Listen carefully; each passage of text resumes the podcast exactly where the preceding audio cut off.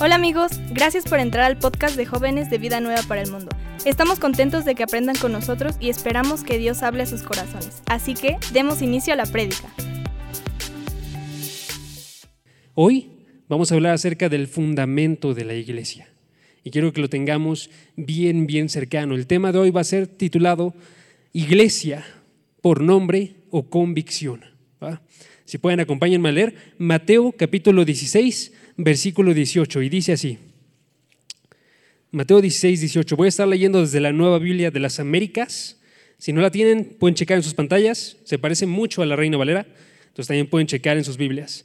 Y dice así, dice, yo también te digo, tú eres Pedro, y sobre esta roca edificaré mi iglesia, y las puertas del Hades no prevalecerán contra ella. Padre, Gracias porque nos permites en este momento estar viendo tu palabra. Gracias porque tú iluminas nuestros corazones para que entendamos qué tan grande eres tú. Ayúdanos en este momento. Ayúdame a mí a predicar algo que en verdad provenga de tu boca que sea algo cercano a las escrituras, que muestre en verdad qué tanto amas tú a tu iglesia, qué tanto tú has prometido que la vas a edificar y sobre tus propios fundamentos y que nunca se nos olvide esto, que siempre permanezca cercano a nuestro corazón. Cada vez que vayamos a la congregación, cada vez que nosotros veamos a un hermano, que sepamos estas verdades y estén en lo más profundo de nuestro ser. Padre, te pido ayuda porque en serio que puede ser muy muy inútil para predicar, pero tú puedes ser más grande para llegar a los corazones. Te pido ayuda en el nombre de Jesús. Amén. Va. Hace cuatro años tuve una conversación que para mí fue, fue una conversación que iluminó mis ojos, iluminó mi corazón. Fue con una conversación con el pastor César. Fue de las primeras conversaciones que tuve con él. Estábamos aquí y estuve esperando yo a que terminara la línea interminable de personas que estaban esperando para tener una consejería con él. Si ustedes ubican, antes de la pandemia teníamos una gran cantidad de consejerías y estos llegaban a durar horas y horas y horas.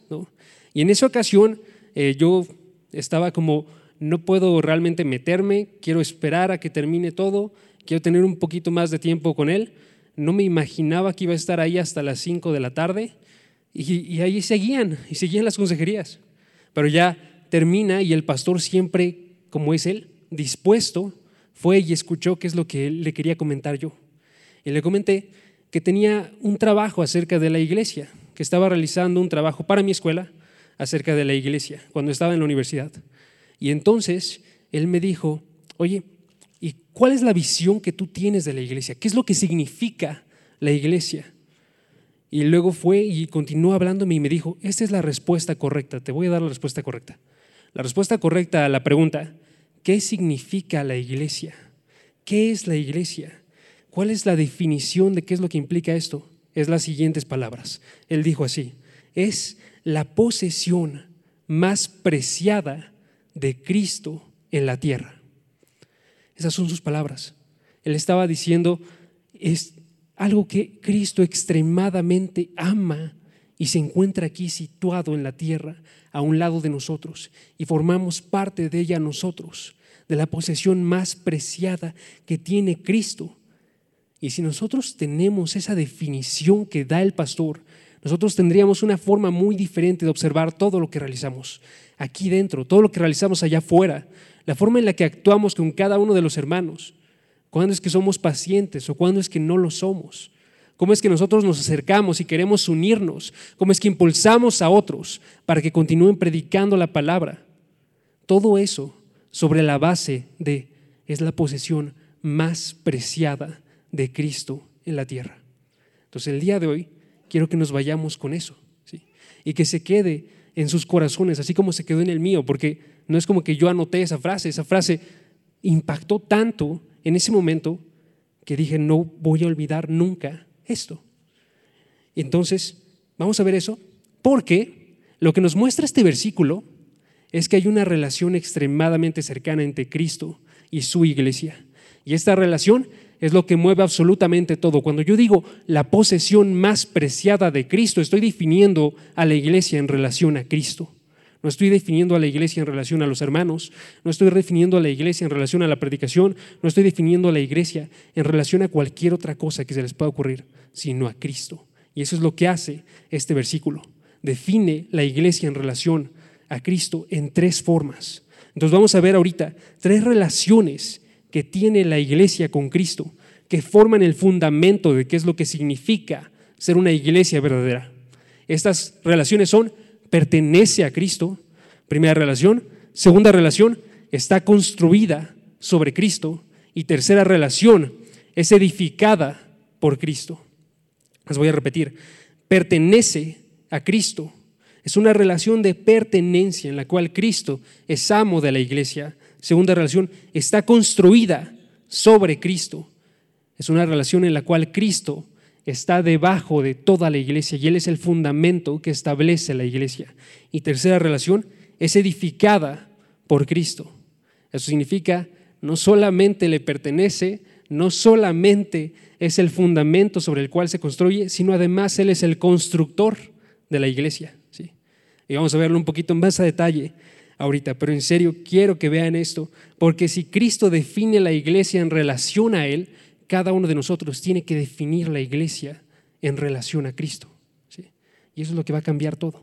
Chequen, volvamos a leer el versículo y comenzamos con el primer punto, que es pertenece a Cristo. Versículo 18 dice así. Dice, me voy a concentrar en la frase, y chequen porque no voy a concentrarme en todo el versículo, solamente quiero la frase, y sobre esta roca edificaré mi iglesia. Y la vamos a tomar en el orden del griego. En el griego esa frase va así, mi iglesia sobre esta roca yo edificaré. ¿Ok? Entonces comenzamos con mi iglesia. Primer punto, pertenece a Cristo. Entonces nos indica con esto, mi iglesia. Hay una relación clara entre Cristo y la iglesia que es yo soy el dueño de esa iglesia. Hay un mí que es enfático. La razón por la cual coloco en griego no es nada más porque me guste decir griego, sino porque es el orden de esas palabras lo colocó en este caso Mateo para poder identificar que el mí es extremadamente enfático. Como está al inicio de la oración, se convierte en lo que es principal, lo que es central dentro de toda la oración. ¿sí? Mi iglesia es el centro, mi es un enfático que comienza toda la oración y que quiere que sepan que es algo que es suyo. ¿sí? Él establece entonces, Cristo, que esto es extremadamente importante. Y la razón por la cual es importante este mí es porque entonces vemos nosotros primeramente que Él nombra qué es lo que es la iglesia. Él nombra a la iglesia. En otras palabras, esta es la primera vez que aparece la definición de iglesia. En, toda, en todo el Nuevo Testamento, si ustedes comienzan, en los evangelios solamente aparece en dos ocasiones. Y esta es una de las dos ocasiones. Y en esta ocasión, entonces se convierte en la primera de todo el Nuevo Testamento. ¿sí? Aquí está diciéndoles, este grupo del cual yo estoy hablando se va a llamar y va a ser conocido como iglesia. Y es porque esto es lo que significa pertenecer al pueblo de Dios, ser la iglesia de Dios. La iglesia nos está hablando acerca de algo que es tomado de algo para entrar en algo más. Es lo que significa. ¿sí? Tomado de algo para poder llegar a otro lugar. En este caso, cuando somos nosotros cristianos, somos tomados de afuera del mundo para que nosotros entremos en el mundo de Dios, para que nosotros entremos al reino de Dios. Somos tomados del gobierno de Satanás para que entremos al gobierno de Dios. Somos tomados de seguir al mundo para nosotros empezar a ser discípulos de Jesucristo. Somos tomados de ser siervos del pecado para empezar a ser siervos de la justicia. O en otras palabras, si pueden acompañarme a 1 de Pedro, capítulo 2, versículo 9 somos llamados de las tinieblas a su luz admirable. Noten la palabra que dije ahorita, llamados. Estamos siendo convocados, sacados de algo para poder entrar en algo más. Y eso es lo que implica su iglesia. Estamos siendo quitados de tinieblas, estamos siendo llevados a la luz admirable. Y antes de que lea el versículo, les digo por qué más es importante esto. Porque esta palabra, iglesia, es la misma palabra que se utiliza en el Antiguo Testamento en la traducción griega para hacer referencia a el pueblo de Dios. Entonces cuando dice, habla del pueblo de Dios y dice ellos son mi iglesia, ellos son mi congregación, ellos son las personas que fueron sacadas del mundo para ser parte de mi pueblo. haciendo referencia a los judíos. Él dice, los judíos son un pueblo especial, un pueblo que está separado de todo el mundo. No hay una similitud grande entre este pueblo y todos los demás, aunque sea, no tiene que haber. ¿sí? Y esto es lo mismo que se transfiere en este caso, el significado a la iglesia que forma en el Nuevo Testamento. Chequen lo que dice 1 de Pedro capítulo 2, versículo 9. Y vean esta idea, llamar, escoger, sacar, dice, pero ustedes son linaje, ¿qué? Escogido. Ustedes fueron escogidos, son real sacerdocio, personas que están entrando a la presencia de Dios cuando otros no están en la presencia de Dios. Nación santa, que significa nación apartada, o pueblo adquirido para posesión de Dios, ¿no? Únicamente poseídos por Dios y no por algo más, a fin de que anuncien las virtudes de aquel que los llamó de las tinieblas a su luz admirable. Y entonces un esto, la idea de poner a la iglesia como alguien que es sacado del mundo viene unida a su propósito. ¿Cuál es su propósito? Para que siendo llamados, siendo adquiridos, siendo una posesión de parte de Dios, ustedes vayan y anuncien las virtudes de aquel que los llamó de las tinieblas a la luz. Entonces establece, la iglesia es alguien que es sacado y la iglesia es alguien que tiene un propósito y ese propósito es anunciar, alabar a Dios. ¿sí? Eso es lo que define a la iglesia. Voy a continuar con esta definición, pero ahora quiero ver el ámbito secular, porque esta es la definición que tiene en relación al Antiguo Testamento. Pero también esta palabra iglesia se utilizaba para hacer referencia a asambleas públicas, a gente que llamaban los, podríamos decir, mejores de todo el pueblo, para que ellos fuesen e hiciesen decisiones que afectaban a todo el pueblo. Y en este caso lo que nos dice para nosotros es, fuimos nosotros seleccionados, no por quienes éramos nosotros, pero sí para tener un lugar de eminencia, un lugar especial, un lugar en el cual nosotros establecemos quién es Dios delante de todas las demás personas. Somos, dice aquí el versículo, real sacerdocio, porque somos un intermediario entre Dios y las personas que muestran, si es que se apegan a la palabra, muestran quién es Dios en verdad. O chequen lo que dice, por ejemplo, 1 Timoteo capítulo 3, versículo 15. 1 Timoteo 3, versículo 15. Y es esta misma idea. Es una gente que es de toda nación, de toda lengua, de todo pueblo, de toda tribu, pero aún así todos ellos están unidos debajo de un mismo propósito, estar anunciando quién es Dios. Y la forma en la que lo traduce, en este caso, 1 Timoteo 3:15, es que agrega la verdad, la posición de la verdad para la iglesia. Chequen lo que dice el versículo, dice así, pero en caso de que me tarde, está hablando Pablo a Timoteo, te escribo para que sepas, que sepas tú cómo debes de conducirte en la iglesia de Dios dice el versículo, en la casa de Dios, que es la iglesia del Dios vivo, columna y sostén de la verdad. Lleguen aquí, está diciéndonos, la iglesia es una iglesia que es de Dios, le pertenece a Dios, es una posesión de Dios y se define, siguiente parte del versículo, por ser una columna y un sostén de la verdad. Reina Valera, columna y baluarte de la verdad. Nos hace referencia a que dentro de todo el mundo, la iglesia tiene que sostener la verdad de Dios. Tiene que estar anunciando esta verdad delante de todas las personas. Y este es el propósito que esta iglesia tiene. No solamente son llamados a estar apartados y a pertenecer a Dios, sino están llamados también a estar anunciando quién es Dios, las virtudes, primera de Pedro, el versículo que leí hace rato, y están llamados a anunciar la verdad. Por tanto, lo que nos está diciendo cuando dice, mi iglesia, Jesucristo, nos está diciendo que somos posesión suya, nos está dando un nombre y un propósito, nos está colocando a nosotros qué tenemos que realizar. Y una cosa más, nos está dando un valor también. Cuando dice mi iglesia, estas palabras nos hablan acerca de una relación extremadamente cercana entre Cristo y su iglesia, de modo que le llama mía. Así como un esposo y una esposa se llaman de forma cercana y es como si se perteneciesen el uno al otro, mío, mía, ¿sí? Está hablándonos acerca de la iglesia, como algo que es extremadamente cercano a su corazón, ¿sí? algo que Él ve y ama. Y si pueden, chequen Efesios capítulo 5, versículo 25 y 26, y ahí se ve exactamente esto, que se compara a la iglesia con la novia de Cristo. Se compara a la iglesia y lo que realiza Jesucristo es algo extremadamente hermoso. A mí me encanta. Es que Él fue y creó el matrimonio desde el inicio, ¿sí? Para poder representar algo que iba a suceder miles de años después, en el momento en el cual Él iba a inaugurar su iglesia. La razón por la cual existe el matrimonio, amigos, es porque este matrimonio tiene que señalar a la verdad del amor tan cercano que Él tiene por su iglesia, del valor que le está otorgando y que tanto la ama.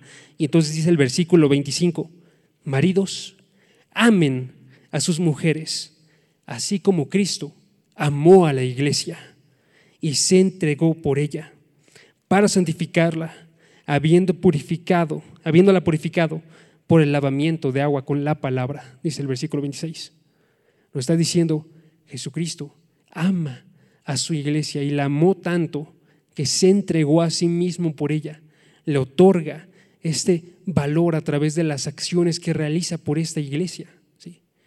Y entonces vemos algo extremadamente cercano a su corazón, porque se convierte en su iglesia a través de lo que realiza por ella. ¿sí? Hay varias razones por las cuales él puede llamarle mi iglesia. ¿sí? Les voy a decir tres, tres razones le puede llamar mi iglesia. Uno, porque es un regalo de parte de Dios a Jesucristo. Nos dice Juan capítulo 6, versículo 37, todo lo que el Padre me da, me otorga, me entrega, me da, vendrá a mí, y el que viene a mí, de ningún modo le echo fuera. La iglesia es un regalo de parte de Dios Padre a Dios Hijo. ¿sí? Eso es una razón por la cual él puede decir es mi iglesia. ¿sí? Segunda razón, puede decir porque hay una promesa de parte de Dios de que lo que pida Jesucristo se les será entregado. Chequen, por ejemplo, Salmos 2.8, no vayan a él, pero chequenlo. Dice Salmos 2.8, pídeme y te daré las naciones como herencia tuya y como posesión tuya los confines de la tierra. Jesucristo dice al Padre entonces, dame estas naciones. Y el Padre le promete, yo te las voy a entregar. ¿Sí? O tres, por compra. Él puede decir, esta es mi iglesia, porque Él compra a su iglesia. Y entonces chequen, Hechos capítulo 20, versículo 28, y ese sí, si pueden vayan, Hechos 20, 28, está hablando Pablo a unos pastores, a unos ancianos de la congregación en Éfeso. Y les está diciendo Pablo, pastoren a la iglesia de Dios. ¿Sí? ¿Por qué? Chequen el versículo, dice, tengan cuidado de sí mismos y de toda la congregación en medio de la cual el Espíritu Santo les ha hecho obispos para pastorear la iglesia de Dios. ¿Por qué? Porque es la cual, la iglesia de Dios, la cual Él compró con su propia sangre.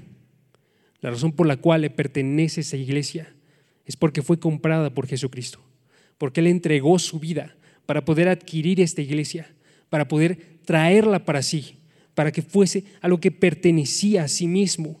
Y nos dice 1 de Pedro 1:19 que fue con una sangre preciosa, una sangre de un cordero sin tacha, una sangre sin mancha, la sangre de Cristo.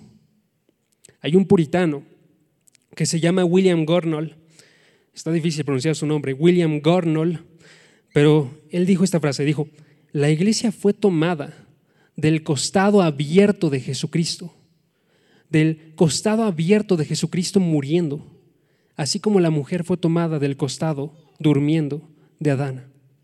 Estamos hablando de algo que surgió de los padecimientos de Jesucristo. Estamos hablando de algo que sucedió cuando el Cordero sin mancha, que quita el pecado del mundo, entró y fue a morir voluntariamente para poder adquirir esta iglesia. Estamos hablando de cómo es que Él fue oprimido, afligido, pero no abrió su boca. Estamos hablando de cómo es que él sufrió y lloró en Getsemaní. Estamos hablando de cómo es que lo traicionaron y lo abandonaron sus amigos. Estamos hablando de cómo es que le escupieron en el rostro y le dieron puñetazos y otros la bofeteaban, nos dice Mateo 26, 67. Estamos hablando de cómo atentaron contra él las naciones. Y estamos hablando de cómo murió él entre pecadores, entre impíos, cuando él ni siquiera había dicho una palabra de mentira que proviniese de su boca. Estamos hablando de cómo es que él tomó nuestras enfermedades, cómo es que él cargó nuestros dolores, cómo es que él fue reconocido siempre como un varón de dolores. Y estamos hablando de cómo es que el Señor mismo, Dios Padre, lo quebrantó voluntariamente para conseguir a esta iglesia. Cuando Él decía, Jesucristo, en Marcos capítulo 8, versículo 31, anunciando sus padecimientos, cuando Él decía, versículo 31, decía, comenzó a enseñarles que el Hijo del Hombre debía padecer muchas cosas cuando él decía, yo debo de padecer muchas cosas, él estaba diciendo, hay una necesidad que está impuesta en mí porque mi voluntad es que la iglesia sea traída y yo tengo que padecer muchas cosas, tengo que ser rechazado, tengo que ser asesinado y tengo que levantarme. Y no hay absolutamente nada de eso que no estaría dispuesto yo a hacer para traer esta iglesia. Eso nos habla del profundo amor que tiene Cristo por su iglesia. Y quiero que lo sintamos nosotros, quiero que en verdad pensemos nosotros si Cristo está entregando su vida por esta iglesia, si Cristo dio su vida por esta iglesia, ¿qué es lo que tenemos que realizar nosotros? Tenemos que empezar a valorar esta iglesia. Tenemos que estar viendo que a pesar de que hay imperfección dentro de esta iglesia, es por quienes se entregó Cristo. Si es que valoramos su vida, vamos a valorar a cada uno de los miembros que se encuentran dentro de esta congregación y vamos a estar actuando de forma muy diferente y más pacientes y más conscientes de quiénes son las demás personas. Hay gente que ni siquiera dejaría de vestir algo y cambiar su outfit para poder estar bien con un hermano. Y nosotros tenemos que ver, Cristo no, no solamente cambió eso, Él dio una vida completa por su iglesia. Y Él entregó absolutamente todo de sí para poder santificarla, para poder traerla él dio su vida voluntariamente y dijo, yo la doy de mi propia voluntad, nadie me la quita. ¿sí? Yo tengo autoridad para poder entregarla. Y luego también dijo, y tengo autoridad para tomarla otra vez. Y entonces resucitó Él por su propia acción como alguien que quería levantar entonces consigo a todos los miembros de esta iglesia para que tuvieran una nueva vida. Si Cristo ama esa iglesia, ¿qué tenemos que realizar nosotros? Tenemos que amar esta iglesia y no ver un precio tan grande en estar buscando este amor. Segunda cosa que nos indica, chequen el versículo otra vez, Mateo capítulo 16, versículo 18, y nos indica que la iglesia no solamente es suya, sino que es edificada sobre el fundamento de Cristo. Chequen lo que dice el versículo. Versículo 18, y dice así. Sobre esta roca edificaré mi iglesia y las puertas del Hades no prevalecerán contra ella. Mi enfoque aquí, sobre esta roca, que es lo que estaba diciendo ahí. Y ahí sí vamos a tener que leer unos versículos antes. Pero básicamente el contexto es este. Estamos ahorita en una plática que tiene Jesucristo con sus apóstoles. Les está preguntando Jesucristo a ellos, ¿quiénes dicen las personas que soy yo? Y les están diciendo, Dicen que eres Elías, dicen que eres Jeremías, dicen que eres alguno de los profetas. Y luego responde Jesucristo, ¿y ustedes quiénes dicen que soy? Dirige una pregunta a todos los apóstoles para que ellos respondan qué es lo que piensan acerca de Jesucristo, quién es Él, cuál es su identidad. Y entonces nos dice el versículo 16, chequen el versículo 16, Pedro le contesta, este, Simón, Pedro respondió, tú eres el Cristo, el Hijo del Dios viviente. Versículo 17. Entonces Jesús le dijo, bienaventurado eres, Simón, hijo de Jonás, porque eso, lo que estás diciendo tú, que es verdad, que yo soy el Cristo y yo soy el Hijo de Dios, eso no te lo reveló ni carne ni sangre, sino mi Padre que está en los cielos. Yo también te digo, Pedro, que tú eres Pedro y sobre esta roca edificaré mi iglesia. ¿Ok? Este versículo es extremadamente controversial. Es el versículo que utilizan las personas de la iglesia romana para decir, Pedro es un, un papa, el primero de todos los papas, pero nosotros tenemos que observar la escritura y tenemos que ver qué es lo que nos dice. Y lo que dice la escritura es básicamente coloca dos opciones. Ya sea que lo que está hablándonos con esta roca es la confesión de Pedro, diciendo, tú eres el Cristo, el Hijo del Dios viviente, o que Cristo mismo es la roca de la cual está hablando. ¿Ok? Esas son las dos versiones que podemos nosotros aceptar en base a lo que viene aquí. Hay más interpretaciones, pero honestamente me tardaría un poco de rato viéndolas. Entonces, tenemos que observar ahorita solamente entre estas dos. Dice este pasaje entonces, primera interpretación, ya sea que es la confesión de Pedro, ¿ok? Primera interpretación, está diciéndonos, bienaventurado eres tú, Simón, hijo de Jonás, porque esto no te lo reveló. Hay alguien que reveló algo a los ojos de Simón Pedro. ¿sí? El hecho de que Jesús es quien es Él. ¿sí? Esto no te lo reveló ni carne ni sangre, sino mi Padre que está en los cielos. Y yo también te digo, ahora yo, Jesucristo, voy a darte una revelación a ti, Pedro, ¿sí? como la que te dio el Padre acerca de mí. Ahora yo te voy a dar una revelación acerca de mí. Yo también te digo que tú eres Pedro, te estoy dando tu identidad en este caso, porque tú dijiste quién es Cristo, y sobre esta roca, sobre la identidad que tú me otorgaste a mí, edificaré mi iglesia.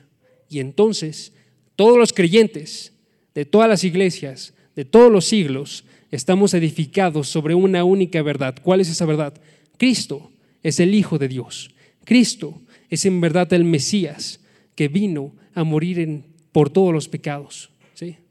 O, segunda interpretación, no habla acerca de la confesión, sino habla acerca de Cristo mismo, y esta es la que favorecemos sobre todo, y la interpretación iría algo así.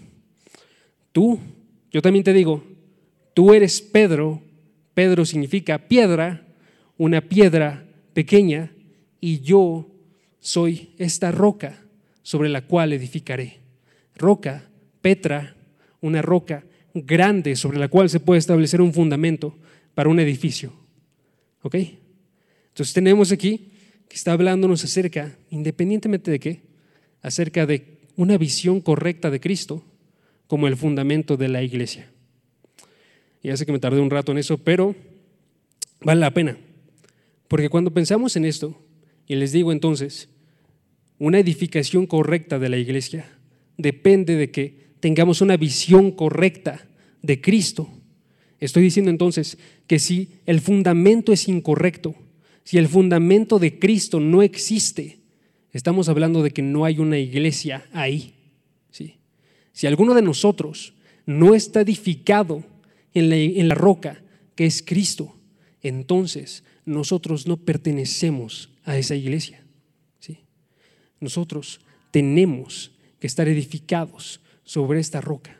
Entonces la pregunta para cada uno de nosotros es si en verdad sus vidas, mi vida, están edificadas sobre esta roca.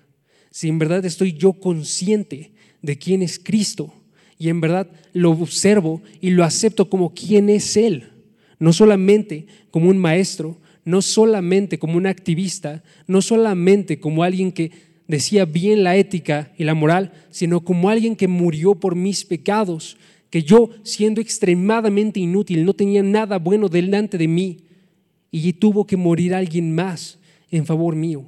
Y si yo observo en verdad este peso de la muerte de Jesucristo, y en verdad digo, Él en verdad es el Salvador, entonces estoy teniendo una buena roca sobre la cual construir mi casa.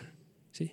Es bien importante que veamos que esto es central más en una época donde no solamente existe la iglesia romana, en el cual el fundamento es el Papa, sino que también es una época en la cual existen muchas iglesias o pseudo iglesias que dicen predicar a Cristo, pero hablan de cosas que no tienen nada que ver con la palabra y que se alejan y se avergüenzan de la muerte de Jesucristo por los pecados y nunca los mencionan y nunca hablan de aquello que hace que sea el fundamento de su iglesia. Tenemos que ver la importancia de esto. O chequen las palabras de Primera de Corintios, capítulo 3, versículo 16, que dice, no saben que ustedes son el templo de Dios y que el Espíritu de Dios habita en ustedes. Si alguno destruye el templo de Dios, Dios lo destruirá a él, porque el templo de Dios es santo. Y eso es lo que ustedes son. Cuando hace referencia aquí a templo de Dios, no está hablando acerca de su cuerpo. Eso es otro versículo. Hay dos versículos que mencionan esto de ustedes son templo de Dios. Este aparece primero y este hace referencia al conjunto de creyentes, ¿sí? a una iglesia. Está diciendo, no saben que ustedes como iglesia son el templo de Dios. Si alguien destruye este templo, será destruido. No podemos permitir nosotros que sea destruido la iglesia de Dios. ¿sí? Chequen la otra razón por la cual. Porque menciona templo. Templo está diciéndonos es donde habita la presencia de Dios. ¿sí? Y cuando dice entonces esto, dice, en la, en la iglesia, en el presente, en este mundo, está habitando la presencia de Dios en un grupo de personas que están hablando acerca de Dios, que están testificando de forma verdadera y que están anunciándole como quién es Él. Y este grupo tiene que permanecer. Por tanto, si se regresan al versículo 11 de este capítulo, dice, nadie puede poner fundamento más que el que ya está puesto, el cual es Jesucristo. No puede existir otro fundamento para la iglesia. Entonces, tienen como fundamento a Cristo, tienen un conocimiento verdadero de Jesucristo que los lleva a tener una fe verdadera en Jesucristo, en la cual en verdad se entregan ustedes a Jesucristo como Señor, como Salvador, en la cual conocen y valoran su obra, y si no, hay que acercarnos a Jesucristo y hay que estar observando estas verdades y hay que ver que esto es algo central para el cristiano. No es algo que es periférico, este, algo que es lateral sino que es algo que forma parte de la esencia de quién es el cristiano. Un cristiano no simplemente va a la iglesia una vez a la semana diciendo, ok, eso es la forma en la que voy a utilizar mi tiempo, sino que un cristiano sabe, la iglesia es central en mi vida y yo formo parte de esta iglesia porque es el plan de Dios para mostrar su presencia, es el plan de Dios para estar desarrollando a su gente, es el plan de Dios para estar mostrando quién es Él. Tenemos que decir nosotros entonces con Pablo, chequen y si pueden anoten estos versículos, porque esos tienen que ser declaraciones que tienen que estar en nuestro ser. Tienen que ser Gálatas, capítulo 2, versículo 20. Ya no soy yo el que vive, sino que Cristo vive en mí. Gálatas 2, 20. Y la vida que ahora vivo en la carne, la vivo por fe en el Hijo de Dios. O Filipenses capítulo 1, versículo 21. Porque para mí el vivir es Cristo y el morir es ganancia. Todo lo que vivo, Cristo. Morir, ganancia por estar con Cristo. O 1 Corintios capítulo 11, versículo 1. Si Cristo es central en mí, entonces dice el versículo, sean imitadores de mí, así como yo también lo soy de Cristo. Primera de Corintios 11, versículo 1. O Gálatas, capítulo 6, versículo 14. Pero jamás acontezca que yo me gloríe, que yo me exalte, que yo me haga grande, que yo valore algo más que la cruz de nuestro Señor Jesucristo, por el cual el mundo ha sido crucificado a mí y yo para el mundo. O sea, para mí lo más importante, es Cristo. Y el mundo no, no quiero acercarme a Él, no quiero tener una influencia de Él, ¿sí? por temor de dejar de exaltarme yo en Cristo, ¿sí? en la cruz de Cristo. Este fundamento entonces que nos menciona este versículo, yo edificaré mi iglesia sobre esta roca, es un discipulado con Cristo, una relación con Cristo, observar en verdad a Cristo, entonces, con lo que llevo hasta ahorita, si defino la iglesia, la definiría de esta forma. Chequen esta definición de la iglesia. estoy expandiendo sobre la posesión más preciada de Cristo en la tierra. Y dice así mi definición, dice, la iglesia es la gente que Cristo amó y compró para la alabanza y proclamación de la verdad de Dios, que está construida sobre el fundamento de la predicación de la vida de Cristo. ¿Sí? Eso es lo que es una iglesia. Es una iglesia, un conjunto de gente amada por Jesucristo, un conjunto de gente que alaba y proclama a Dios, es un conjunto de gente que está construida sobre la vida misma de Cristo en el Evangelio. Y llegamos al tercer punto y último. Tercer punto, tenemos que tener una relación de ser edificados por Cristo. Ser edificados por Cristo. Para recapitular, dije, pertenecer a Cristo, primer punto. Ser construidos sobre Cristo, segundo punto. Ser edificados por Cristo, tercer punto. ¿Okay? Ser edificados por Cristo. Noten, versículo otra vez, Mateo 16, versículo 18. Noten quién es el constructor de esta iglesia. Dice el versículo 16, 18, perdón. Dice, sobre esta roca edificaré mi iglesia. Sobre esta roca yo edificaré mi iglesia.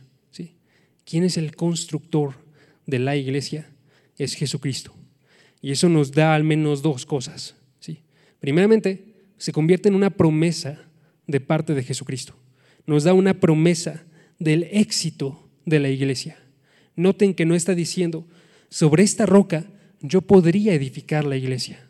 Sobre esta roca yo intentaré edificar la iglesia. Sobre esta roca yo voy a estar trabajando para que se edifique. No, está diciendo enfáticamente, sobre esta roca yo edificaré la iglesia. Y si continuamos el versículo dice, y las puertas del Hades no prevalecerán contra ella. Está asegurándonos Jesucristo, va a ser edificada esta iglesia. No significa que no habrá pelea, no significa que van a ser iglesias perfectas en las cuales no hay personas que no son creyentes, porque eso se admite por la palabra. ¿sí? Significa que independientemente de qué y de qué tan, podríamos decir, mal llegue a estar, siempre va a existir la iglesia y siempre va a estar bien y siempre va a ser edificada por Jesucristo. Y finalmente se va a cumplir lo que fue prometido.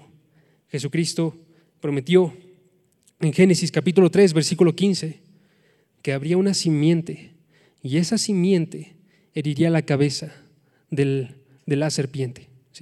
Simiente siendo Jesucristo y simiente que se mantiene firme dentro de toda la iglesia. Nos da una promesa de éxito, nos da entonces diciéndonos va a haber una pelea, pero podemos estar seguros. Podemos decir nosotros con Pablo, que decía en 2 Corintios 4, versículo 8, estamos afligidos en todo, pero nunca agobiados.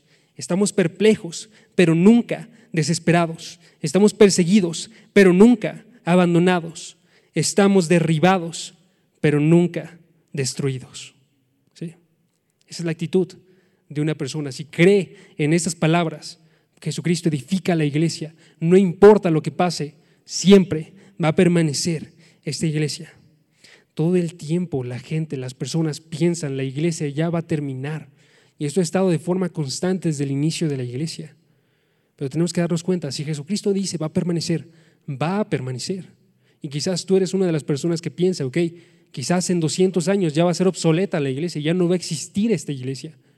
Pero Jesucristo dice, va a existir. Entonces hay un puritano que se llama John Flavel, que me gusta mucho la frase que dice, él dice, no seas rápido para enterrar la iglesia cuando ni siquiera está muerta. ¿Por qué la estamos enterrando nosotros si no está muerta esta iglesia? Primera cosa que hace entonces, nos garantiza el éxito. Y segunda cosa que realiza es que nos dice entonces que cómo es que tiene que ser edificada esta iglesia. ¿Sí? Nos dice que Jesucristo es el edificador principal de toda la iglesia. ¿Sí? ¿Cómo tiene que ser edificada? con Jesucristo como su edificador principal. De modo que nosotros podemos decir con Pablo que él decía, yo no me atrevo a hablar nada, sino solo lo que Cristo ha hecho en mí, ¿sí? a través de mí. Está diciendo, todas las acciones que tú hagas, si las realizas de forma correcta, de acuerdo a la palabra, y éstas construyen a la iglesia, no te pertenecen a ti, le pertenecen a Jesucristo, quien te da las fuerzas y el conocimiento y la forma de realizar estas acciones. De modo que podemos decir nosotros, ¿qué pues es Apolo y qué es Pablo? Servidores mediante los cuales ustedes han creído, según el Señor dio oportunidad, diciendo Pablo, yo planté, Apolo regó, pero Dios ha dado el crecimiento, de modo que nadie es nada, sino Dios que da el crecimiento. ¿Sí? Es la forma en la que pensaba Pablo. Estoy realizando una actividad, pero esta actividad, su éxito no depende de mí y eso es dar gracias a Dios por eso. ¿sí? Porque depende de Dios que da el crecimiento. ¿Ok? Y entonces, si pueden, vayan a Juan capítulo 10. Juan capítulo 10, versículo 16, da otra promesa acerca de esta edificación. Y chequen lo que dice Juan 10, 16. Dice,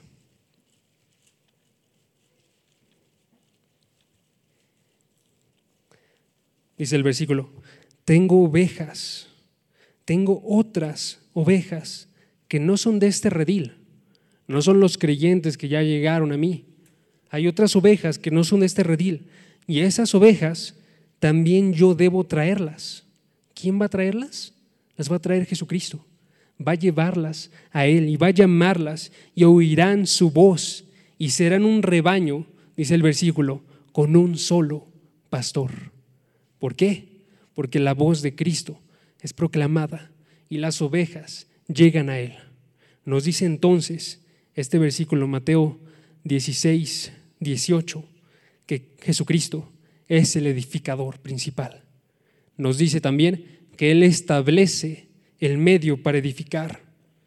Y entonces, si permanecen en este versículo, nos dice ahí, Él es el que las trae, las trae a través de gente que Él envía para que vaya y proclame la palabra de Jesucristo. Y al ser proclamada esta palabra, es como si saliese la palabra de, la misma boca de Jesucristo y atrayese a las personas a sí mismo y hiciese que llegaran, o como dice el versículo que tenemos enfrente, yo debo traerlas y oirán mi voz. La gente, los creyentes, oyen la voz de Cristo. Y Él establece pastores, establece maestros, establece evangelistas, establece creyentes para que hagan la obra del ministerio.